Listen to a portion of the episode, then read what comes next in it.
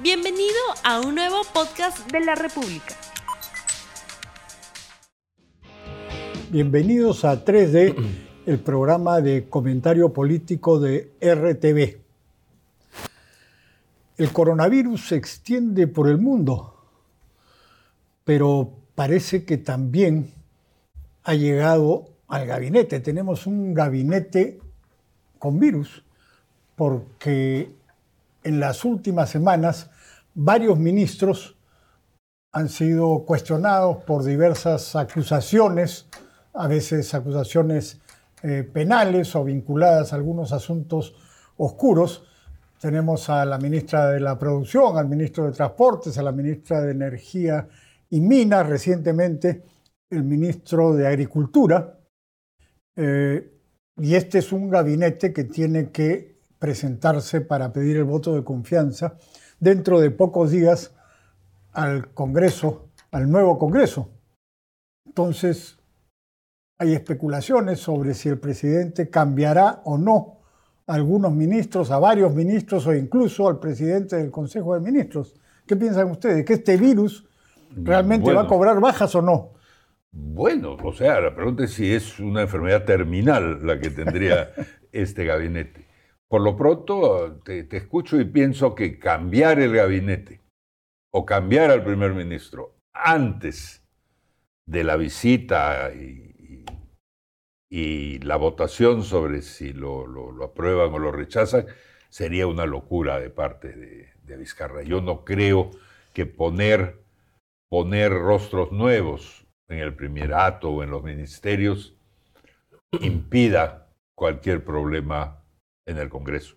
Es decir, si en el Congreso van a degollar el gabinete Ceballos, lo van a hacer con quien lo reemplace o con la forma que, asuma, ¿no es cierto? Y en ese sentido estamos hablando de algo que ya está contagiado ya es un gabinete infeccioso, con el, perdón de la palabra, si este fuera el caso.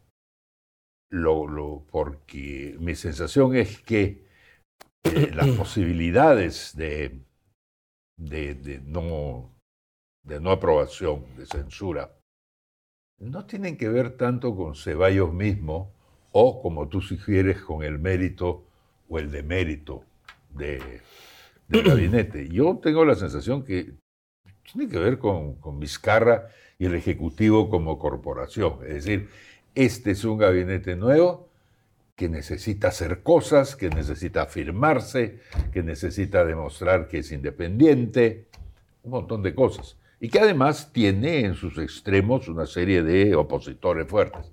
Pero que incluso los que no son opositores tan fuertes necesitan algunos gestos o algún gesto que le diga a la gente, esto no es un invento de, Martín Vizcarra, esto es un verdadero gabinete. Para eso nada mejor como la cabeza del primer ministro en una bandeja de plata, ¿no es cierto? Y eso a mí me hace pensar que, que vamos a ver dos cosas, o la, o la, cabeza física en caso de que lo, lo censuren, o, la cabeza psíquica, vamos a llamarlo, en caso de que lo aprueben con muy pocos votos. A mí me parece que eso podría suceder, es decir, una confianza desconfiada en la cual una parte del gabinete, una parte del Congreso se retira, otros votan y no, se abstienen y el señor salva su, su cabeza por muy poquitos votos. Y queda queda como un pato cojo. Y ahí ese juego se llamaría Mira Vizcarra, liquédalo tú mismo porque es tu primer ministro, ¿no es cierto? Me adelanto un argumento que, que de repente iba a lanzar Fernando, pues mira que los el, el, Congreso Fujiaprista aprobaba los primer ministros con, con más, más votación que, que, que, ahora en este Congreso, que supuestamente iba a ser más este, que iba a tener una, una relación más llevadera con, con el presidente este, Vizcarra. Pero aún poniéndome en la, en la situación, no voy a entrar en la discusión de si conviene o no cambiar al, gabinete. Me parece oír la palabra, la expresión supuesto negado. Claro, que ya viene. Pero además, peor todavía, imagínate que Vizcarra dice, ya me harté este gabinete, no va a ningún lado. Pero que cambiar a un, a- a- apenas a un ministro, o al primer ministro, pero a un ministro, antes de que se presenten al Congreso, en el pulseo del Congreso con el gobierno, sería una expresión de debilidad de, de- de- de Vizcarra, que es una, una, una cabeza de- de- de- del chancho o una naranjita. Es decir, que no les puede dar nada, sino que después me das la confianza y después veo si es que cambio. Bueno, yo he leído una columna tuya más o menos en ese sentido y me ha mentalizado. Estoy de acuerdo. Así es. Estoy de ¿No? acuerdo. Que, que no le conviene tener esa expresión. No le conviene. Aún si él creyera que ya es momento de hacer algunos cambios, etc. Pero en el Congreso, miremos al otro lado, también está la marca esta del Congreso obstruccionista y todo. Entonces, entrar el Congreso de primeras a meterle un tacle tipo Eloy Campos a- al, al gabinete, la gente va a decir, otra vez el- los Además, eh, futuristas". sí, pues, ahora, ¿No? si, lo, si lo apoyan y le dan la confianza, se puede producir una fórmula muy rara, que de alguna manera, sin decirlo, Vizcarra diga, ajá, dice, les gusta este gabinete, les gusta el primer ministro, le dan su confianza, pues yo lo cambio. Con lo cual sería una demostración de fuerza y, y- y la cachetada que volaba de un lado para el otro regresa, digamos, de donde salió. Y de repente hasta llegan a un acuerdo de decir, "Oye, necesitamos darle confianza o mejor pasamos nomás piola y seguimos como si nada hubiera pasado. ¿Es eso posible? según No, no, no, no, no, es posible, pero que políticamente podría convenirse a los dos lados. Bueno, yo creo que es lo que es imposible es que le vayan a negar la confianza. a ¿Tú crees eso? gabi- Sí, sí. Yo creo eso? que, que no. Yo, hay- hay no, posibilidad. imposible No, no, creo. yo sí creo que hay Nico cree que, que hay esa posibilidad. No, Hay yo esa creo posibilidad, que- porque no, si por, no- por todo lo que han dicho, o sea, por la experiencia del anterior Congreso, porque es un Congreso nuevo que recién se instala. eh, No, Ya, no- y no- con- no veo ya, esa pero tendríamos de todas maneras eh, la, la confianza indecente, digamos, No, la eh, confianza eso sí, sucia. Eso me parece Con- que en- puede con eso que es votos, probable. con- eso es probable porque ¿Cuántos si- votos es confianza sucia? si, como ustedes dicen, no cambia Vizcarra Mm. eh, a nadie, yo creo que sí debería cambiar por lo menos a varios de los que están más cuestionados y que eso no le eh, implicaría mucha pérdida. Pero ah, si es que, aunque no los cambie, yo creo que lo, lo van a, lo van a aprobar, pero ahí tienen ese problema que seguramente habrán abstenciones y, y habrá muchas críticas en el Congreso, porque la, la realidad es que, como sabemos, en estos dos años, Vizcarra ha hecho la lucha anticorrupción, la, prácticamente la única bandera de su gobierno, ya cualquiera que se le cruzaba en el camino decía corrupto, lo desautorizaba, lo echaba a la hoguera, y ahora tiene varios ministros que tienen cuestionamientos serios. Entonces, si le aplicara el mismo criterio a su ministro que le ha aplicado a sus adversarios o a otra persona, bueno, tendría que cortarle la cabeza, pero no lo está haciendo. Entonces, yo creo que eso se lo van a sacar de todas maneras en el debate en el Congreso, por lo menos algunas bancadas. ¿Cuánto- ¿Qué va a pasar van entonces? criticar. ¿Cuántos votos Pero- a favor es tu pronóstico? No, yo creo que lo van a, lo van a aprobar, pero va a tener, un- si es que no cambia Pero lo van a un aprobar número- bien, así Sí, con no, no, que va a tener un 70 número... contra 30 y Bueno, abstenciones. bueno, si es 70 contra 30 sería... Formidable. malo para 30 a favor contra 30 Sí. en contra. Pero no descartes que en este contexto de, de, de lucubraciones de repente hay el voto de abstención. No, abstenciones, claro, claro. Bastante abstención y ah, voy a mostrar otra vez la discusión del voto de abstención. ¿Qué cosa es un voto a favor o en contra? claro. Que ya ha pasado en el Perú creo que con Cornejo y con Sí, varios. sí, no, Vale. pero puede tener una- un número significativo de abstenciones y entonces eso sí sería un golpe. Yo creo que a Ceballos de ninguna manera lo va a cambiar, pero sí es probable que, digamos, en junio o julio No lo- ah, lo cambie. lo cambie. ¿no? E- Eso sí sería. Todo depende lo de para qué cosa quiere. Pues si el presidente quiere estar en esta onda como paralizado, de no tocar pelota para que nada se mueva y la aprobación siga ahí donde está, de repente dice, mejor no cambio a nadie y sigo igualito. Si quiero un, go- un gobierno que avance en obras, etcétera, necesito cambiar gente. Pero al final Vizcarra puede pensar, mira, igual van a fregar, si lo cambio o no lo cambio. Igual como debe pensar, pucha, si salía a anunciar el coronavirus, todos dijeron que estaban mal. Si no salía, igual van a decir, el presidente no sale a hablar. Entonces, si igual van a fregar por aquí o por allá, bueno, no cambio nada, pues. De acuerdo. Y ya que hemos eh, infectado al gabinete, en el- por lo menos en el campo del imaginario, ¿cómo va a avanzar?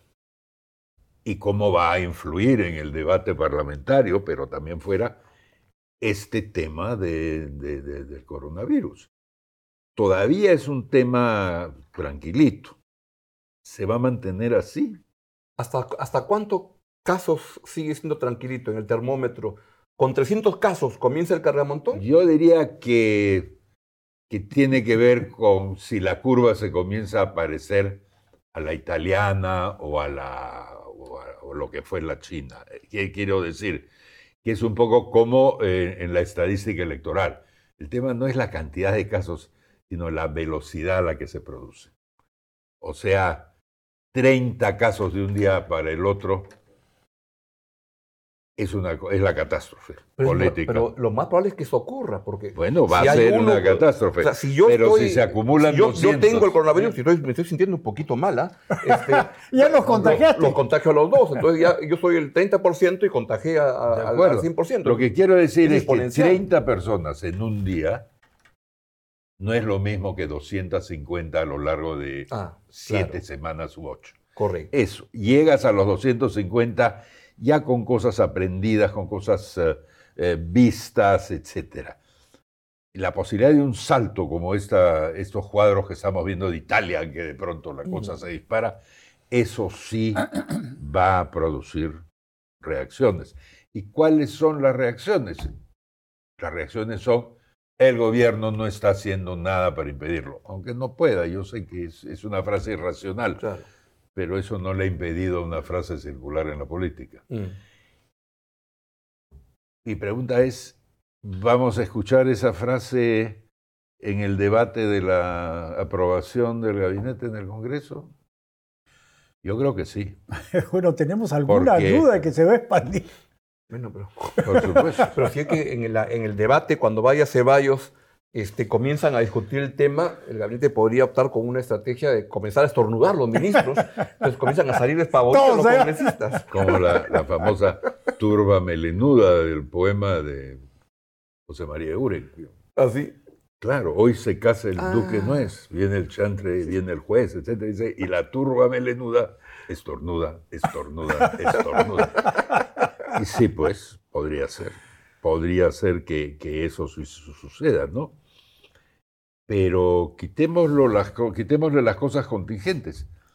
Estamos conversando sobre una crisis de gabinete Sí. y una crisis de gabinete seria, ¿no es cierto? En que aún si no, no decapitan a este gabinete, es obvio que él va a tener que hacerlo de alguna manera después. ¿Qué pasa después de esto? Tenemos a Vizcarra, su gabinete pasó, pasó muy desdorado, muy descolorido. El Congreso está ahí, el Congreso está fuerte, ¿no es cierto?, con ánimo de batalla. ¿Qué sucede en ese momento? Se decreta que toda polémica ha terminado y que comienzan la- las campañas de 2021, o todavía le esperan problemas a Vizcarra o triunfos. ¿Qué va a pasar con este hombre? Nunca estará mejor que el 30 de, de septiembre. Comparado con eso, todo es para abajo. Y la campaña electoral empieza en agosto, ¿no? Acabando el año político, ya comienza a moverse los que van a ser candidatos y el, por otro lado, para el presidente ya se le acaba la llave de, de eventualmente disolver el Congreso. Entonces ya es otra discusión donde el foco pasa, ya entramos en modo, en modo campaña. Para Antes, una ¿no? elección que es el 10 de, el 10 de, abril, está a la vuelta de la esquina. Habrán tendrán, las candidaturas tendrán que ser más, más preparadas que la del último parlamento que se armaron en campaña tres semanas. No, antes. Tiene Antes. Que, que- va a empezar la campaña, sí, lo- las luchas internas en Y- algunos partidos y- por y- candidatos. Y en esa campaña habrá un candidato del cual se pueda, al cual uno pueda mirar fijamente y decirle, tú eres el candidato de Martín Vizcarra, porque en la campaña electoral del Congreso no lo hubo realmente. No. Nadie quiso acercarse. O habrá varios. ¿No? Nadie quiso, a pesar de que había ahí un suculento sesenta y tantos por ciento en ese momento. Mm. ¿Va a haber un candidato cercano a Vizcarra, o apoyado por Vizcarra, o con votos transferidos de, de Vizcarra? Todo dependerá de las matemáticas que estamos hablando. Así como en el caso de los números de, de- de infectados, va a depender de la aprobación de Vizcarra. Si Vizcarra está con más de 50, muchos van a querer estar ahí juntos. Pero si Vizcarra comienza a ser un presidente de 30, este, la- los candidatos van a comenzar a tomar distancia y a tirar tomatazos contra ¿Y Vizcarra. qué le puede bajar la aprobación? Los ataques desde el Congreso. Coronavirus, No, ataque al Congreso, no. cosas No, que, que ataque al ocurran. Congreso es muy difícil, ¿no? Porque el Congreso Pero, va a estar desacreditado como todos los congresos No al, al importa, cabo poco ahí tiempo. está la, El Congreso, la pero hay izquierda, figuras- ahí está el antaurismo, ahí está Marta Chávez. Daniel Urresti, que es un Daniel candidato Urresti. presidencial que tiene este recorrido por, por lograr. Toda esa gente necesita atacar a Vizcarra. o No necesariamente. dependiendo cómo, cuán, Claro, cuán dependiendo popular de esté. cómo vaya. Pero si con toda la popularidad que ha tenido en la pasada elección, no ayudó a nadie de, de, de, de, de- de obra o de pensamiento, no ayudó a nadie a pasar del 11%. Pero porque tampoco se la quiso jugar por nadie, ¿no? Como que tomó distancia y... y- En la elección presidencial es distinto. Va- claro. Va, a necesitar un candidato. Ahí sí va a querer tener alguien Claro. que le ponga alguna bancada que le pueda Claro. servir en el siguiente. ¿Quién es esa mujer o ese hombre? Salvador de Solar, Julio Guzmán. Creo que va a haber varios aspirantes a ser candidatos del gobierno. Julio Guzmán. Siempre, siempre hay candidatos a los cuales les interesa tener el apoyo del gobierno. sin ¿Van a ser candidatos los dos? Bueno, quién sabe, pero son los voceados No, hasta que- ahora. Voceados, pero de repente es una, una, una elección donde muchos de los voceados hasta ahora acaban no participando. Puede ser. No sabemos porque es totalmente incierto, ¿no? No hay partidos políticos. Urresti me parece que es uno seguro, seguro que va a ir. Sí, seguro que ¿no? Porque quiere con ir. 500 mil votos en la bolsa recientes. Quiere ir, pero ya veremos. Tiene que buscarse un partido, en fin. Ahora, 500 mil votos en la bolsa no es tanto. No es tanto. No es tanto tampoco. No es tanto tampoco. Él, él lo agita como en un electorado de 13 millones. Es que no es tanto. 13 es cosa- millones, 24 de- millones perdón, 700 mil. De 24 millones 500 mil votos, por más que haya mucha abstención y todo, no, no es mucho. Pero todo es relativo en la vida, pues no es como esos programas de televisión que antes hacían 50 puntos de rating y ahora un programa con 6, 7 puntos es exitoso. Ahora con medio millón de votos eres un candidato que te distingues del, del montón, ¿no? En fin, pero esto le va a ayudar a Vizcarra de todas maneras. Cuando De todas maneras. la- no, cuando empiezan las campañas electorales presidenciales, la atención se vuelca sobre los candidatos y todo el mundo tiene salvo expectativas que la de que campaña las cosas sea una campaña dedicada a, a demostrar que el gobierno es un incapaz y que yo candidato soy mejor que eso y lo es voy a una hacer. campaña de demolición Claro. Pero franca. usualmente no hay eso, ¿no? Usualmente no hay eso. No, porque La gente no es se olvida. negocio atacar en una campaña. Los candidatos más eficaces son Atacan los al que... adversario, no, no al que Ni, ni siquiera tanto. Estas no son las elecciones gringas que se atacan. Aquí lo que hacen sobre todo es cantar sus propias loas, ¿no? Hablar de sus propios méritos y lo que quieren y lo que pueden hacer, pero no, no más que eso, no más que eso. Están las, las elecciones peruanas.